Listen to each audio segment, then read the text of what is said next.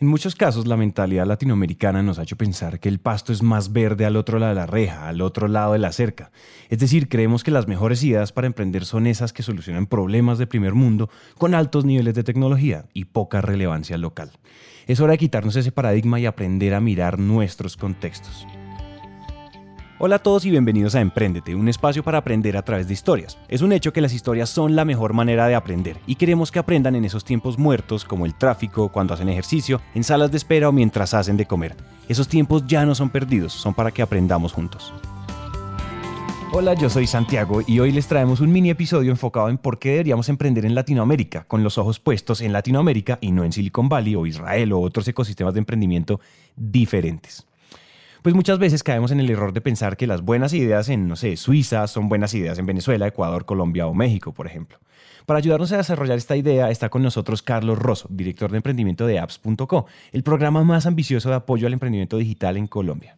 Este es un mercado donde hay 20.000 necesidades por resolver y hay muchísima gente para que se puedan resolver. Hay dificultades en infraestructura, hay dificultades en alfabetización, tanto digital como tradicional. Hay dificultades, pero pues es que donde hay dificultades hay las oportunidades. Si no hubiera dificultades, pues ya estaría solucionado. Ayude a solucionar problemas de movilidad, o sea, es una cosa bárbara. Ayude a identificar cuál es el mejor sitio para vivir, dada la ubicación del colegio de los niños, el trabajo y su plan de fin de semana.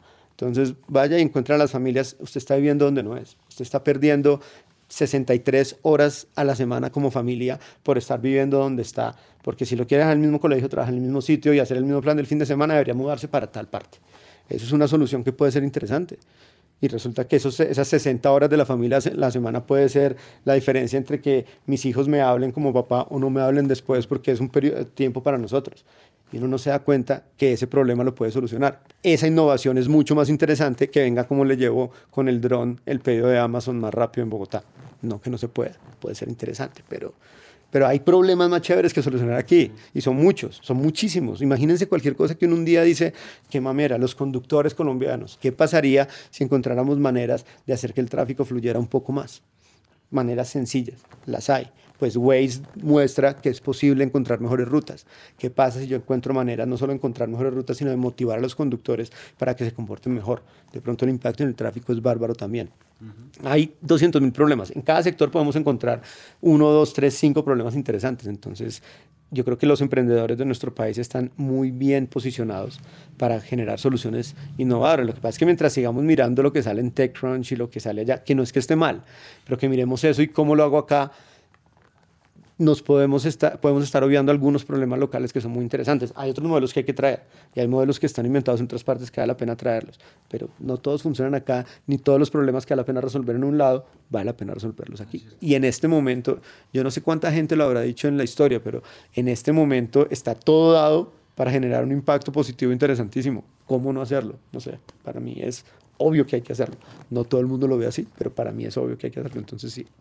Hay muchos problemas que resolver y generar un impacto de verdad. Sí, es cierto que hay muchos modelos que podemos tropicalizar y aplicarlos a nuestros contextos, pero aún así hay un potencial enorme si miramos la cantidad tan impresionante de problemas que podemos solucionar a la vuelta de la esquina.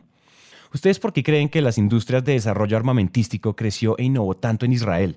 Por su contexto, todos sus vecinos son países declarados hostiles, Israel vive en medio de sus enemigos. Era más que lógico que los emprendedores, los inversionistas y el Estado viraran el enfoque hacia desarrollar tecnología de defensa. Ahora, es exactamente lo mismo con nuestros contextos. Y aquí es muy sencilla la lección. Lea un poquito menos esos blogs de emprendimiento de Estados Unidos y salga a la calle y observe con ojos de oportunidad. Con esos ojos nos podemos dar cuenta que emprender en Latinoamérica es atractivo. Oigamos qué tiene Carlos para decir. Pues un mercado espectacular, porque hay necesidades por satisfacer por montones, porque hay penetración de tecnología. Entonces hay una mezcla de ingredientes que lo que son son oportunidades.